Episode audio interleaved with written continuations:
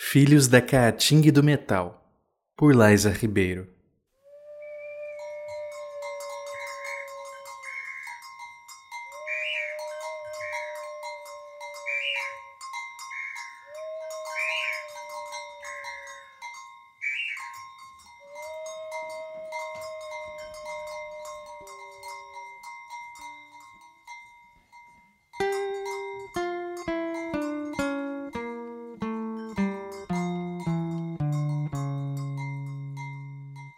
A ginóide Madalena cavalgava em seu cavalo eletrônico.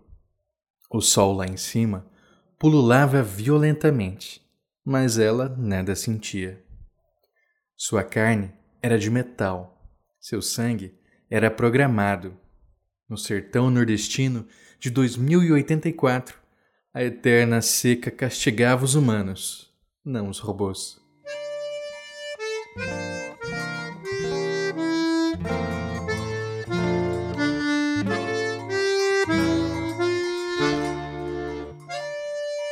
Coronel havia mandado que ela fosse até a fronteira da fazenda. O MST havia sido destruído no litoral. Era apenas uma lembrança longínqua, mas alguns seres humanos ainda se apegavam àquela ideia. Debaixo do sol de 60 graus Celsius de suas peles de réptil, pensar em justiça era tudo que os seres humanos conseguiam fazer. Madalena não foi programada para pensar nisso, mas pensava. Emulava os questionamentos humanos. Enquanto cavalgava no modo turbo, segurava sua blaster pronta para atirar, como o coronel mandou, mas não sabia se queria obedecer aquela ordem. Queria emular o sentimento da desordem, da desobediência. Era apenas uma família que havia invadido a fazenda do coronel Tentavam plantar arroz no solo infértil. Apenas tentavam. Há décadas não havia comida real no Brasil, apenas plástico e réplicas. Madalena não comia. Ginoides não tinham esse prazer, mas andava pelas espinheiras sem se machucar. Quando chegou, a família logo fez o sinal da cruz. Ela era um demônio fantasiado de humano para eles. Era uma robô vaqueira, porque havia roubado o trabalho daquele pai. Ele queria defender a honra. Era cabra macho. Pegou sua simples pistola light e apontou para Madalena. Todavia, aquilo não a feriria. No máximo, ela seria mandada para os programadores e seu gibão de couro seria costurado novamente pelas ginoides costureiras da fazenda. A mãe entrou na frente do pai, sua pele de iguana adaptada para sofrer as dores do sol em evidência. Tenha pena dessa pobre gente, só temos fome. Eu também tenho. Madalena respondeu antes que sua programação pudesse agir. Tinha fome também. Mas do que? Os humanos foram tomados pela surpresa da resposta. A mãe viu como um sinal para que o conflito não ocorresse, para que o clímax da raiva não estourasse dentro de seu marido, humilhado pelo sistema. Pois sente-se aqui conosco, o que temos é humilde, nos oferecemos a você. Madalena viu que eles tinham feito uma pequena fogueira e nela assavam um urubu a única ave que havia no sertão. Os outros pássaros já haviam debandado, deixando suas plumas no solo rachado. Ali perto, um drone ultrapassado repousava. O pai o protegia e ainda apontava sua pistola para robô. Sentaram em silêncio ao redor do fogo. Olhavam para ela hipnotizados. A mãe ofereceu um pedaço de urubu para Madalena a carne era roxa, macilenta. Pela primeira vez, a ginoide estava longe da fazenda e poderia experimentar um pouco da humanidade. Poderia colocar comida em sua boca e imitar uma refeição. Ao fingir que mastigava, não sentia gosto algum. Seus sensores apitavam, alertando-a de que aquilo não era recomendável. Mas ela continuava. Os humanos a olharam com atenção. não sabiam que robôs podiam comer. E eles não podiam. Porém, tudo o que Madalena queria fazer era sentir. Não conseguiu e não conseguiria. Não poderia engolir. Não foi programada para sentir pudor. Logo, apenas tirou a carne da boca e colocou no chão ao seu lado. Não é boa? Não é boa o suficiente para vós me ser? Disse o pai com raiva. Tenho fome, mas não posso comer. Teria que matá-los. O coronel foi explícito. Teria que levar sua carne toda moída para a fazenda. Lá, ela seria usada para um churrasco para os empregados. O coronel não ousaria colocar aquilo na boca, mas achava bom o suficiente para os seus servos. Madalena já matou antes. Foi programada para isso. Todavia, conforme o tempo passava, ficava cada vez mais difícil. Sentia algo dentro de si. Às vezes se sentia humana, quase humana. Sentia que era impossível não haver algum tipo de sentimento dentro da sua programação. Aquela família magra e desolada lhe despertava afeto e curiosidade. Vai nos expulsar daqui? Uma das crianças disse com a voz tímida. Madalena olhou em volta. Ela viu a frágil barraca que eles possuíam. Não vejo nada de errado no que vocês fizeram. O coronel não usa essas terras. Eu vejo injustiça nesse mundo também. Ela não foi programada para dizer aquilo, mas disse mesmo assim. Não os matou. Deixou-os no silêncio do sertão e foi embora.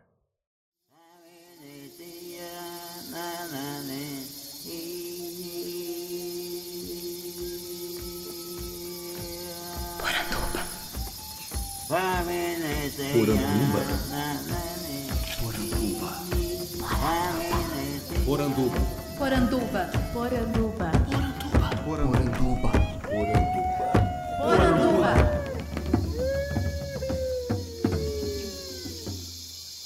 Bem-vindos à nossa Poranduba, o podcast sobre as histórias fantásticas do folclore brasileiro. Eu sou Andreoli Costa, o colecionador de sacis, e serei seu guia.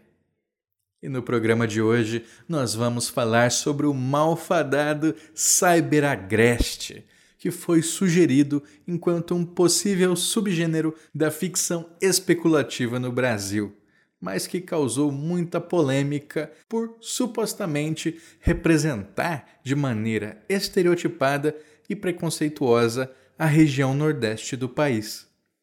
No programa de hoje a gente vai explicar um pouco dessa polêmica, vamos refletir sobre os cuidados que se deve ter ao retratar um lugar que você não conhece e vamos entender o que é essa controvérsia do sertão punk, o oposto imediato de um cyberagreste.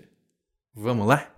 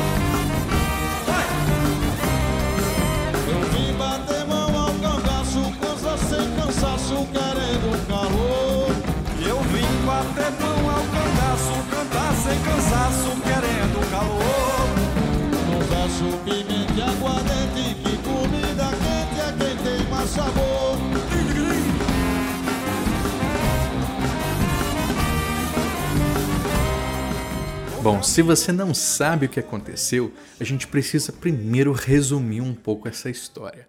É o seguinte: Cyberagreste se tornou a grande polêmica dessa primeira semana de setembro de 2019, mas ela começou um ano atrás, que foi quando o ilustrador de Pelotas, no Rio Grande do Sul, o Vitor Widegrum, ele fez durante todo o mês de setembro de 2018 uma ilustração original como parte de um desafio.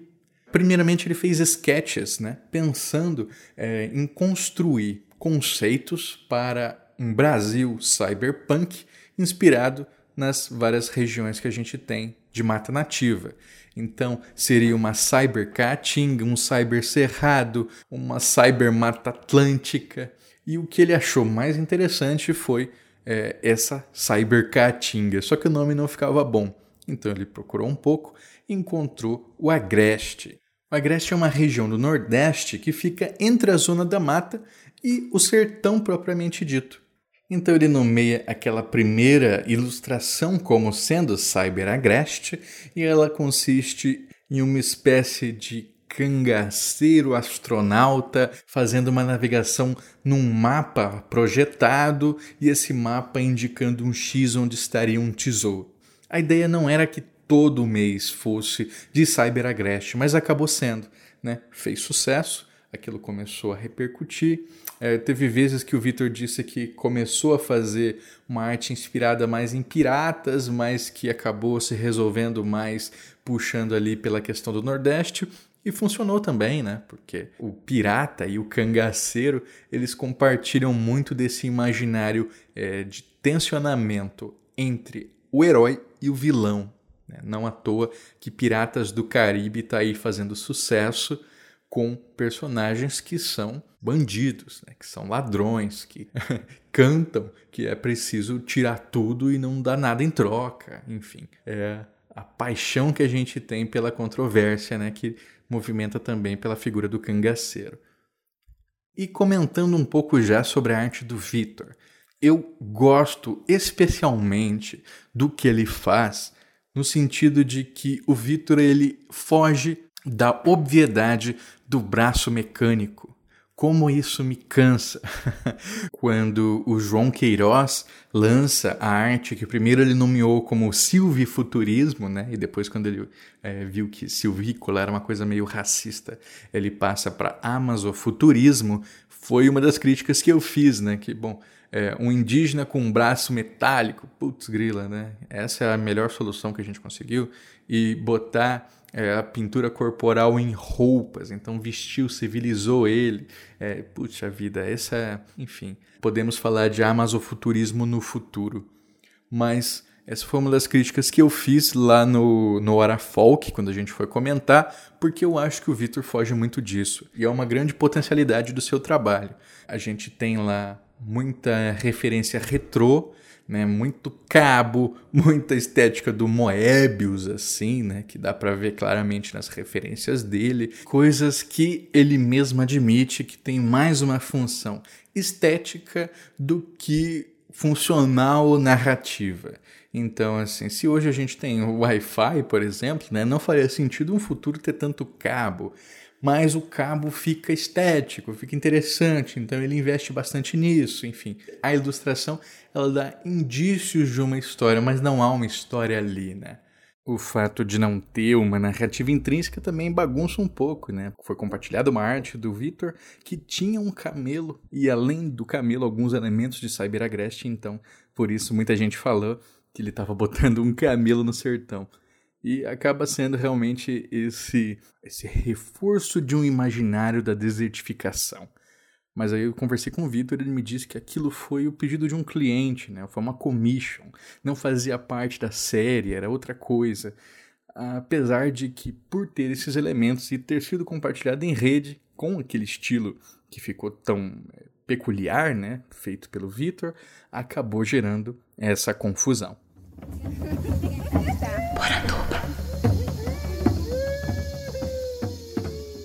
E o que, que aconteceu? A arte do Victor, ela chamou muita atenção das pessoas. E elas começaram a procurar histórias que correspondessem às sensações que aquelas artes proporcionavam. E não encontraram. Né? Tudo bem se a gente garimpar muito hoje, né? A gente vai encontrar uma coisa ou outra. É, muita gente vai lembrar do Cangaço Overdrive, do Zé Wellington. Mas como não tinha essa facilidade de encontrar, então as pessoas se sentiram é, com o desejo de contar essas histórias.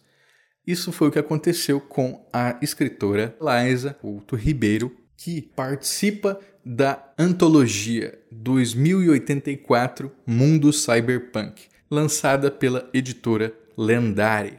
O conto da Liza, que vocês ouviram um trechinho aí no começo do programa, foi escrito a partir das artes do Victor. Ela pede permissão para ele, porque queria escrever uma história assim, e acaba tendo esse espaço. Acontece que no dia 2 de setembro, a Lydia Zuin, na sua coluna no Walltab, ela escreve um artigo chamado Amazofuturismo e Cyberagreste por uma nova ficção científica brasileira. E ali ela entrevista o Vitor, entrevista a Liza e sugere, né, então, Cyberagreste como sendo um possível subgênero de ficção especulativa para o Brasil e falando que isso era muito interessante, né? E termina com uma frase que, a meu ver, gerou bastante dessa controvérsia. Ela diz: Ademais, esses subgêneros nos permitem deslocar a produção ficcional brasileira do contexto cosmopolita Rio-São Paulo. Então, demonstrando a riqueza da cultura brasileira, seja em sua vastidão geográfica ou na diversidade de expressões e populações. Pouquinho depois disso, a Liza ainda faz uma thread lá no Twitter contando como foi a experiência de fazer um cyberagreste, né? chamando as pessoas, dizendo que esse é um gênero aberto, todo mundo pode criar e não sei o que.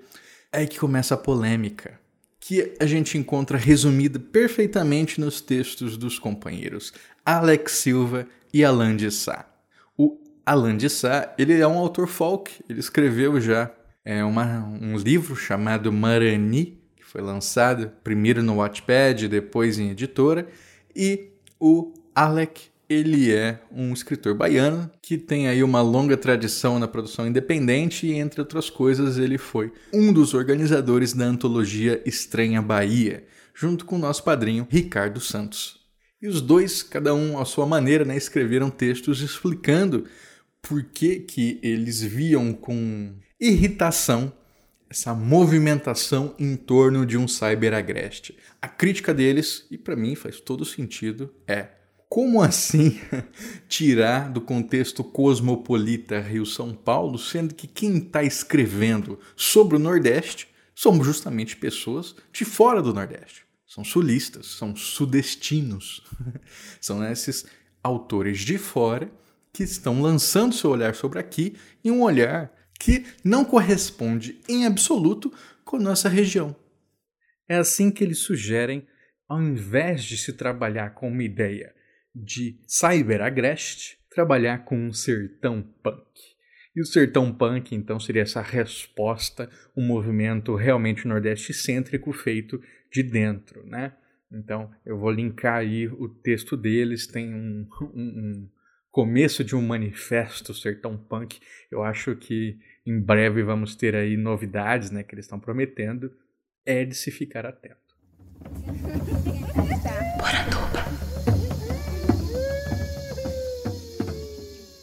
Então, primeiro de tudo, eu acho que a gente não deve personalizar ataques, né? Então, é, não é culpa do Victor, não é culpa da Liza. É uma discussão maior do que as pessoas.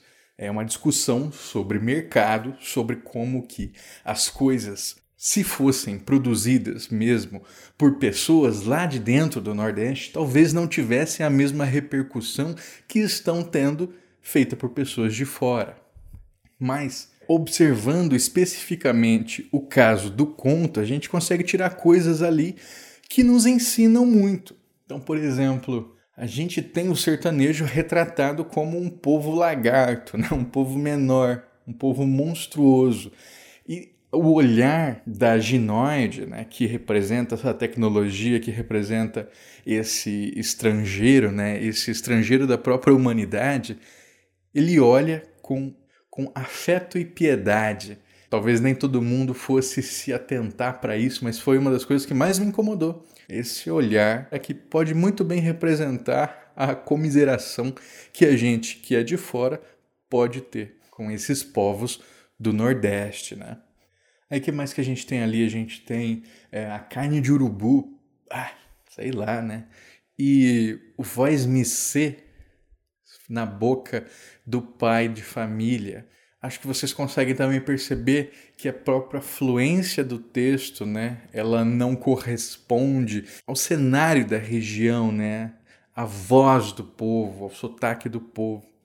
Eu não preciso botar um sotaque aqui no meu texto, botar um monte de expressãozinha local, mas o meu texto se engrandece muito quando eu tento chegar nessa outra região se eu consigo me aproximar do som.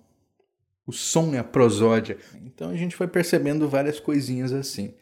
E o que o Alec e o que o Alan eles reivindicam é que um movimento ou um subgênero que seja é, nordeste cêntrico não faz sentido que seja feito por pessoas de fora do Nordeste. e isso me parece muito razoável. Há ali no texto deles uma agressividade patente, né? bastante coerente. Né? Primeiro, que é uma resposta a algo que eles julgaram violento que é solapar sua identidade. E segundo, que talvez se não fosse tão agressivo, será que a gente ia escutar? Né? Então, é, eu entendo esse movimento de resposta. O que eu quero trazer aqui são problemáticas que a gente pode depreender a partir disso, que podem engrandecer o debate, ok?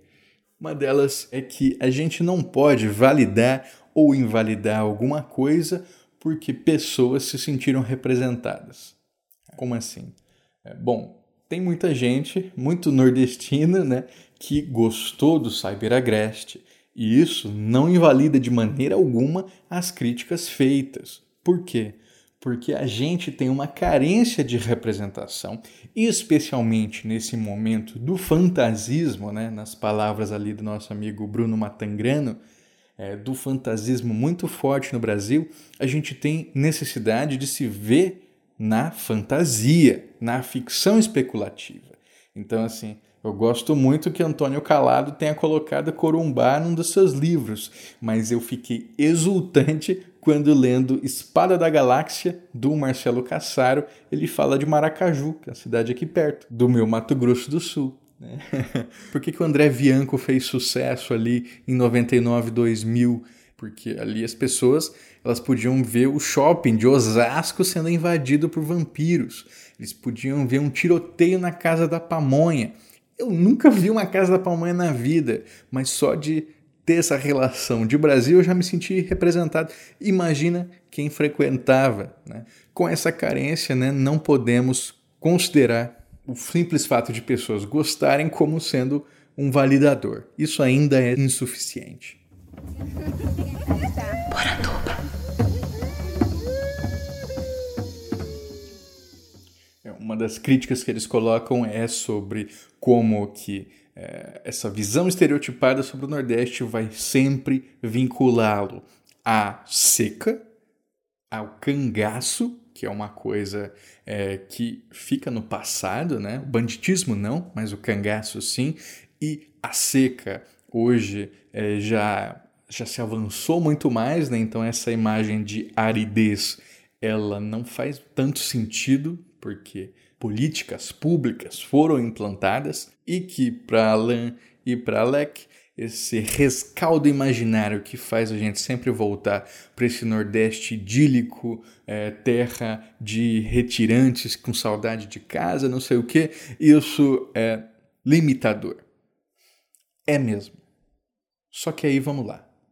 Quando eu comecei a ver essa discussão, lembrei muito da dissertação de mestrado de um companheiro meu que estudou comigo na UFSC é, que foi o Carlos Borges da Silva. O Carlos ele é lá do Pará e ele compara na sua dissertação é, as imagens de Amazônia construídas pelo jornalismo e pela literatura ao longo de décadas. E o que, que ele percebe fazendo essa comparação? Que há uma transição dessas maneiras de representar os lugares. Então, é, em um momento, a Amazônia vai ser é, espaço de progresso, então vamos construir ali é, a Transamazônica, vamos ligar as coisas e vai ser o futuro. E depois, uma outra imagem que é, é Amazônia tradição, vamos recuperar as comunidades ribeirinhas, não sei o que. Isso são ciclos de alternância que, com o passar dos tempos, cada vez mais passam a coexistir. A gente pode lembrar é, das várias fases da literatura regionalista, por exemplo, é, que primeiro é, vão é, encantar esse Brasil, né, fazer esse Brasil ser é, idílico, quase heróico. É, aí chega uma segunda fase da literatura regionalista que é justamente o contrário, né? que aí a gente mostra as feiuras, mostra as doenças, é, e cada um vai ter o seu movimento. O Lobato ele vai falar que o Bernardo Guimarães ele falseava o Brasil, mas aí, porque ele fazia a nossa Índia feia virar uma princesa linda. Só que aí o Lobato, quando faz isso, ele também né, tá introjetando uma visão ali igualmente preconceituosa, só que de um outro lado, sobre os povos indígenas e a sua beleza ou feiura. Então, assim, é questão de com que movimento você se alinha. E o que eu quero dizer com isso é Nordeste idílico ele vai continuar sendo retratado, mesmo por pessoas que são aí de dentro. Eu entendo que é diferente, né, quando é feito por quem é de dentro do que quem é de fora, mas a gente ainda vai chegar nessa discussão. O que eu estou falando agora é sobre a representação mesmo. Assim como um Nordeste é, que é justamente o contrário, ele também vai encontrar o seu espaço e ambos vão coexistir e vai caber ao leitor e ao público ele se alinhar ou não a cada uma dessas visões. Quando o Carlos faz a pesquisa dele, né, a grande conclusão é o que que faz com que essas imagens venham e voltem, né? E, ou que algumas coisas persistam e outras sumam e depois sejam recuperadas. É porque cada, um, cada uma dessas imagens ela tem rastros do passado, mas ela diz sobre o presente. E ela projeta anseios e desejos para o futuro. Então, em última instância, a imagem do Nordeste, por mais que eu fale dele é, sendo algo algo ancestral, algo ligado lá a outros tempos, não sei o que, se eu escrevo minha narrativa hoje, eu estou trazendo isso pro agora, porque é isso que vai estar tá me atravessando e indicando aquilo que vai ser o guia para o futuro. Então, nisso eu acho que faz todo sentido que a gente pense em imagens mais complexas de, de, de qualquer região que a gente for retratar, tendo consciência de que eh, se a gente projeta para o futuro estereotipia, preconceito, é, limitação, ignorância, é isso que a gente vai estar tá lançando. Isso também acaba sendo um convite para o próprio autor local descobrir a sua região. Eu lembro que no Poranduba, que a gente lançou com Ian Fraser, ele disse que ele mesmo tinha essa impressão da Bahia sendo mais agreste. E aí ele passa a circular né, por outras regiões da Bahia e vê uma vegetação exuberante. Então, é, conhecendo os espaços que também a gente transforma o nosso modo de ver e narrar.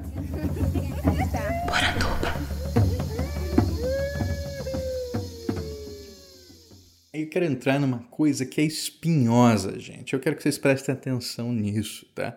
É, uma das críticas que, especificamente no texto do Alain, a gente vai encontrar é sobre essa falsa ideia de uma identidade cultural a nível nacional. Né? É verdade que a identidade nacional é uma construção, como tudo. Tudo na nossa vida é uma construção social porque nada é dado. Então, sim, a identidade brasileira é construída. Então, é aquele discurso clássico de que a identidade é a maior violência que se impõe ao indivíduo, porque está fazendo com que ele se encaixe num grupo. Você pode ver assim, mas para quem trabalha com o que eu trabalho, isso não faz sentido. É, quando a gente vai para essa primazia do indivíduo, né, como sendo o indivíduo é, único, singular de tudo e que não está ligado a nada, a gente está ignorando essa potência simbólica ancestral que nos une enquanto grupo. Então é muito perigoso esse discurso contra identidade e contra uma identidade que seja maior do que aquele meu grupo imediato. E eu, particularmente, tenho muito medo desse tipo de discurso, especialmente nos dias de hoje, que instiga a segregação do olhar. Quando a gente olha o Brasil, a gente pode ver as enormes diferenças que temos entre os estados, mas a gente pode ver as semelhanças. Um exemplo que eu sempre dou a nível nacional. Se eu não gosto, não vivo, não me sinto representado pela cultura do Brasil, da minha região, vou para a França e encontro lá um grafite do Saci Urbano do Tiago Vaz. Eu olho para aquilo e assim, para o francês aquilo é um desenho qualquer, para mim é o Saci. Eu consigo identificar. Por quê? porque aquilo me atravessa. Por mais que eu não viva, por mais que eu não goste, me atravessa. É por isso que a gente está tendo aqui questões identitárias. Então, eu já tive a experiência de ter que dar uma aula falando sobre cultura de Mato Grosso do Sul. Muita da cultura de Mato Grosso do Sul, a gente vai falar da fronteira, então é comidas da fronteira, bebida da fronteira, dança, é, muita coisa do Pantanal, e da capital? Né? Você acha que o pessoal da capital se sente representado pelo pantaneiro? Claro que não. Pelo fronteiriço ali, da fronteira imediata? Claro que não também. Só que isso seria um grande equívoco se o morador da capital olhasse para aquilo e falasse: Isso aqui não tem nada a ver comigo. Claro que tem, porque você faz parte desse estado e você deveria entender que aquilo faz parte das coisas do seu entorno. Então, por mais que você nunca tenha passado a mão num gado Nelore, a cultura bovina, agropecuária do meu estado, ele está imbricado em tudo, inclusive na capital. Tá aí no sertanejo, tá no jeito que as pessoas se vestem, tá naquilo que é na moda ou que não é. É só a gente abrir o olho, né? Então, no caso do Nordeste, existem vários Nordestes. O meu Nordeste é diferente do seu, né? Se eu fosse. O seu Nordeste é diferente do do outro. Claro que é. Mas se a gente só olhar a separação e não a ligação, a gente está trabalhando com folclore da maneira errada. Por quê? Porque folclore é comunhão. E isso é uma coisa que eu sempre defendo. Folclore é comunhão, ele vem dessa troca com o outro e esse outro eu me reconheço.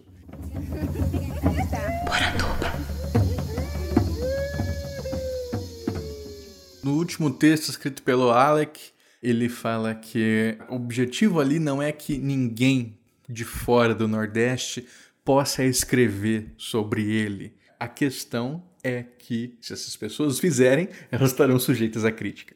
Ok, acho que mais do que isso, as pessoas elas podem escrever sobre qualquer coisa, só que a visão que elas vão ter é que será o diferencial. Ah, essa ponderação faz muito sentido aquilo que o Ian Fraser escreve num texto resposta, apontando o seguinte: é, ele, enquanto um baiano branco, ao retratar Salvador, ele vai fazer um trabalho muito bom em trazer o sotaque, em trazer o cenário, em trazer esse colorido né, para a narrativa.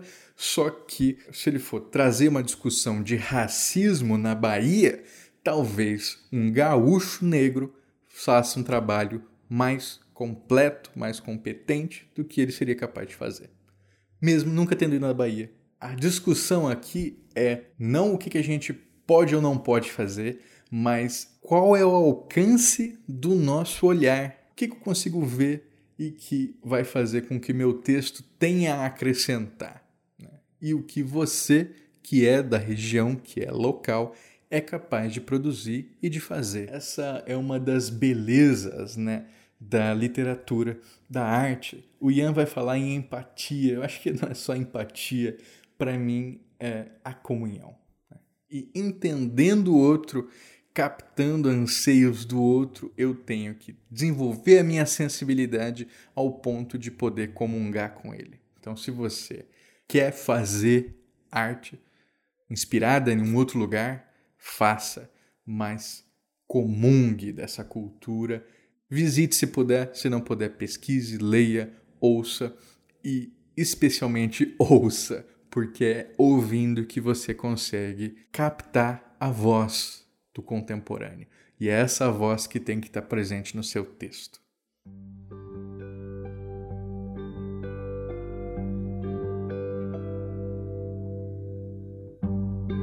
Duas coisas bem distintas, uma é o é o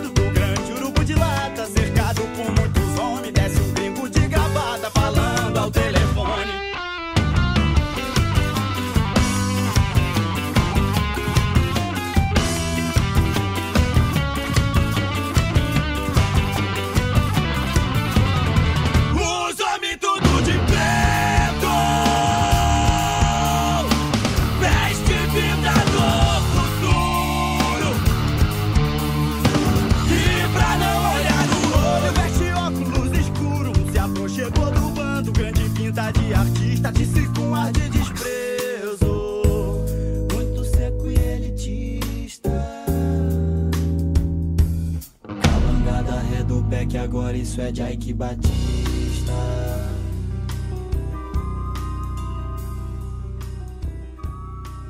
Por fim, né, pra gente encerrar o programa de hoje e as pessoas não me disserem: "Ah, André, olha, é muito fácil, né? Você fala como tem que ser feito, mas você não mete a mão na massa". Pelo contrário, eu aproveitei esse momento aqui é, em que eu tinha que entregar uma, um conto para a antologia do professor Assis Brasil, né, da PUC do Rio Grande do Sul, e é uma antologia sobre distopias. O livro vai ser lançado agora na Feira do Livro de Porto Alegre e eu escrevi uma história é, de, digamos assim, cybercerrado. Ali eu tento trabalhar com questões polêmicas de uma maneira que eu consiga resolvê-las é, do jeito mais reflexivo e atento, atencioso possível. Então, eu me comprometo que assim que o livro sair, eu leio um trecho dele aqui para vocês, mas só para vocês terem uma ideia, né? O que acontece é a minha distopia brasileira, ela tem início quando aquela carta famosa, né, que foi conhecida como a carta de suicídio dos povos indígenas, no caso dos Guarani Kaiowá, aqui em Mato Grosso do Sul, ela foi efetivada. Então, é, não só daquele povo, mas no, no mundo que eu criei ali, é, no, em todo o Brasil, os povos indígenas, a partir de uma data, eles morreram. Isso dá origem a um Brasil é, dividido por uma casta racial. né? E a minha história vai seguir por aí com um protagonista que vai descobrir sobre esses povos indígenas que existiram e que a história fez questão de apagar, e assim é o conto chamado Retomada. De coisas que eu acho que eu faço opções felizes ali. É o meu protagonista ele está descobrindo, assim como eu, né, por assim dizer, estaria descobrindo, já que eu não sou indígena. O que eu estou fazendo é lendo a partir dessas leituras, entendendo como essa cosmovisão, essa feitura do barro, do fazer com a mão influencia e se distancia ou não da tecnologia. Ali também tem uma coisa que é muito contemporânea, que é povos indígenas que perderam a sua cultura e que redescobrem a partir de documentos isso acontece, né? Então tem muitas histórias de cantos, danças que são é, reinstituídas dentro de uma comunidade indígena porque os líderes encontraram esse material em trabalhos de antropólogos e reintroduzem isso. E aquilo volta a fazer sentido. Também tem ali no meu conto uma discussão sobre auto-identificação indígena, que é uma coisa muito atual e colorindo tudo isso tem representações eh, do meu estado que estão no modo de falar, que estão no repensar de tradição que a gente esquece da onde que vem a origem, chimarrão que o gaúcho toma e o tereré que a gente toma aqui, ele tem lastro indígena. E quantas vezes a gente se lembra disso, né? Então, são todas discussões que eu fui capaz de trazer para transformar a minha discussão cyberpunk em algo regionalizado, com sentido e sem fugir de polêmica. E para vocês terem uma ideia do que é, eu deixei de fazer, tinha é, uma primeira ideia que eu tive é que o meu protagonista ele podia trabalhar ali com questão é, de biotecnologia e descobrir no DNA é, que por mais que os indígenas tivessem morrido, ele tinha sangue, né? ele tinha uma descendência ali indígena por causa dos genes. Eu abandonei essa ideia porque eu percebi é, que isso daria espaço para aquele discurso de que ah, somos todos indígenas, né? todo brasileiro ali tem um pouco de sangue indígena e isso permite com que eu é, me identifique, faça e aconteça. É, e eu não concordo com isso, eu não acho que isso seja realmente válido. E se eu colocasse esse elemento na minha história, por mais que pudesse ou não fazer sentido, eu ia estar tá alimentando um discurso que eu não concordo. Aí a gente faz essas ligações né, entre um trabalho que é puramente estético, como o do Victor, e entrar efetivamente numa narrativa punk, entender politicamente a importância da gente ir para além da estética e ver o que que a gente está contando o que, que a gente está propondo. Então, esse, como é um assunto muito espinhoso, eu tenho certeza que ele não se encerra aqui nesse programa. Eu faço questão de ouvir o que vocês têm a dizer. Por favor, comentem abaixo, digam qual a sua impressão sobre o cyberagreste, sobre essa liberdade que a gente tem ou não de escrever sobre lugares que a gente não conhece e, especialmente, faço um convite a vocês Entendo você, companheiro, que tá aí mandando dar porrada em cyber agrestiano. Eu sei que isso é mais uma brincadeira do que qualquer coisa. Mas é, vai lá na página do artista, manda uma mensagem para ele e explica o que está acontecendo, explica como você se sentiu. E se, bom, se ele não der atenção, paciência, mas eu tenho certeza que é um artista consciente, um artista é, que é capaz de refletir sobre o seu próprio trabalho, com certeza vai entender se você explicar. Então, comunhão, né?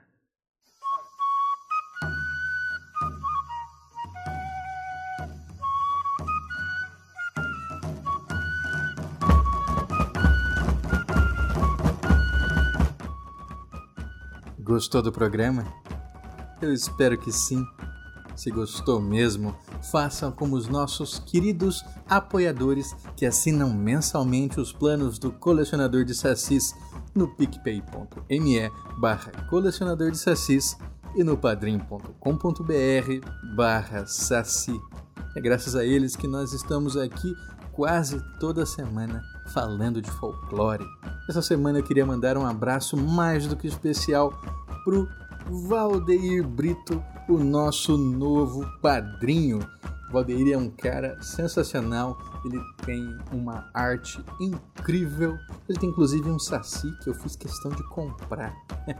ele fez esse saci de turbante ao invés de carapuça, olha ele se junta a essa trupe maravilhosa formada por Ana Lúcia Mereger, Daniel Burley, Daniel Medina, Daniel Renatini, Diane Macagna, Douglas Rainho, Euclides Vega, Felipe Rafael, Fernando Sussman, Josi Silva, Guilherme Kruger, Gustavo Wendorf, Ian Fraser, Lentes Cor-de-Rosa, Luiz Teles, Michael Wolfert, Marcelo Silveira, Matheus Freire, Maurício Xavier, Michael Torres, Nilda Alcarinque, Pedro Scheffer, Ricardo Santos, Roberto Silva, Thiago Chiavegatti e Victor Nogueira. Muito obrigado, pessoal. Vocês ajudam a tirar o folclore da garrafa.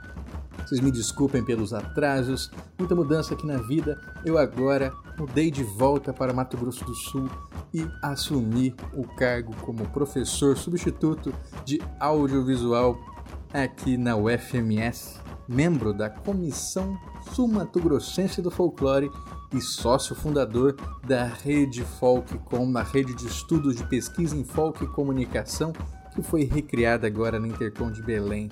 Então, podem esperar que vai ter ações ligadas a folclore muito mais fortes com o suporte de várias entidades que agora posso fazer parte. Esse podcast foi editado por mim, Andrioli Costa, o colecionador de sacis. Acesse colecionadordesacis.com.br. Um abraço e até a próxima. A peixeira já luzia quando o gringo intercedeu. Perdoem a grosseria desse empregado meu.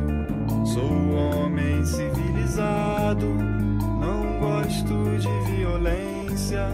Trago papel assinado, prezo pela transparência.